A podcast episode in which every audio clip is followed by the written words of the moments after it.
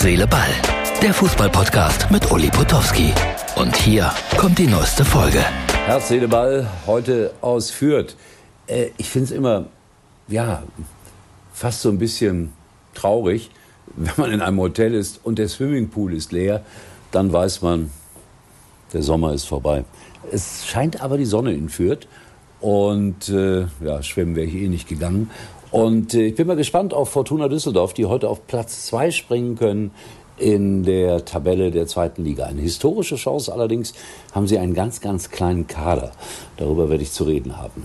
Gleich in der Sendung bei Sky. Äh, für euch nachher wie immer ein paar Stimmungen, ein paar Meinungen äh, zu all dem, was heute so passiert und was man so liest und was man so hört. Nicht mehr und nicht weniger. Das ist Herz, Seele, Ball. Und schon sind wir wieder im Stadion in Fürth. Viele Fortuna-Fans hier unter den 10, 11, 12.000, die heute hier am Ronhof erwartet werden. Und die Hymne, die ihr vielleicht im Hintergrund hört, ist natürlich fränkisch. Da legen sich schon Wert drauf.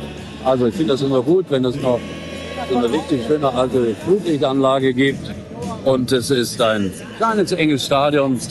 Und hier wurde auch erste Liga schon gespielt. Ich kann mich erinnern, das erste Mal war ich hier irgendwann in den ja, 80er Jahren. Da gab es hier den Fuji Cup. Aber das ist lange, lange her. Jetzt also zweite Liga. Und Fortuna Düsseldorf ist der Geist. Mehr von Herzedeball wie immer auf der Rückfahrt. So, liebe Herzedeball-Freunde, dann äh, fassen wir mal den Tag aus dem Intercity zusammen bin gerade in Frankfurt. Zugfahren bekanntermaßen in Deutschland kein Vergnügen mehr.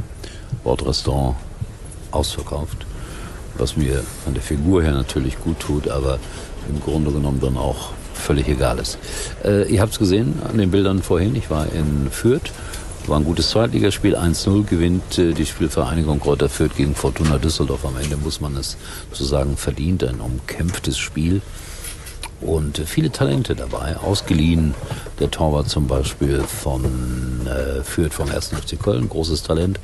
Dann ein Mittelfeldspieler, Wagner, der aus Freiburg nach äh, Fürth ausgeliehen ist. Er macht das entscheidende Tor. Und ein sehr gutes Spiel, U20-Nationalspieler. Also jede Menge Talente. Talente. So, und hier auf dem Bahnhof höre ich mal wieder Fangesänge. Ich weiß gar nicht, welche Fans hier in der Gegend noch unterwegs sind. Die Frankfurter haben in Bremen gespielt, 2-2. Und äh, ja, Leverkusen, souveräner, souveräner 4-0-Sieger gegen Union. Was wird aus Urs Fischer? Die Frage muss man stellen. Gehen Sie mal den gleichen Weg wie einst die Freiburger? Zurück in die zweite Liga, um dann wieder aufzusteigen. Aber noch sind sie nicht abgestiegen. Ein langer, langer Weg. Dann Jahreshauptversammlung bei den Bayern, Rekordgewinn, wirtschaftlich alles in Ordnung. Ärger wegen Ruanda. Da hat der Edelfan oder der, sagen wir es mal so, besonders kritische Fan Ott, oder was heißt besonders kritisch, er sagt manchmal, was Sache ist, äh, klare Kante bewiesen. Respekt davor. Man kann darüber streiten, aber ich finde das äh, sehr angenehm, dass es in dem Verein diese Streitkultur gibt. Und dann war einer bei der Jahreshauptversammlung, der wollte einfach nur eine Rolltreppe, weil bis in den Oberrang hinauf immer zu laufen.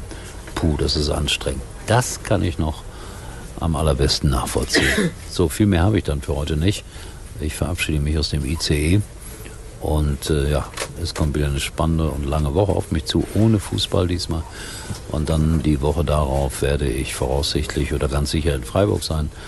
Und dann äh, nochmal in Kaiserslautern, die gegen Holstein Kiel spielen und die mittlerweile auf Tabellenplatz 3 angekommen sind.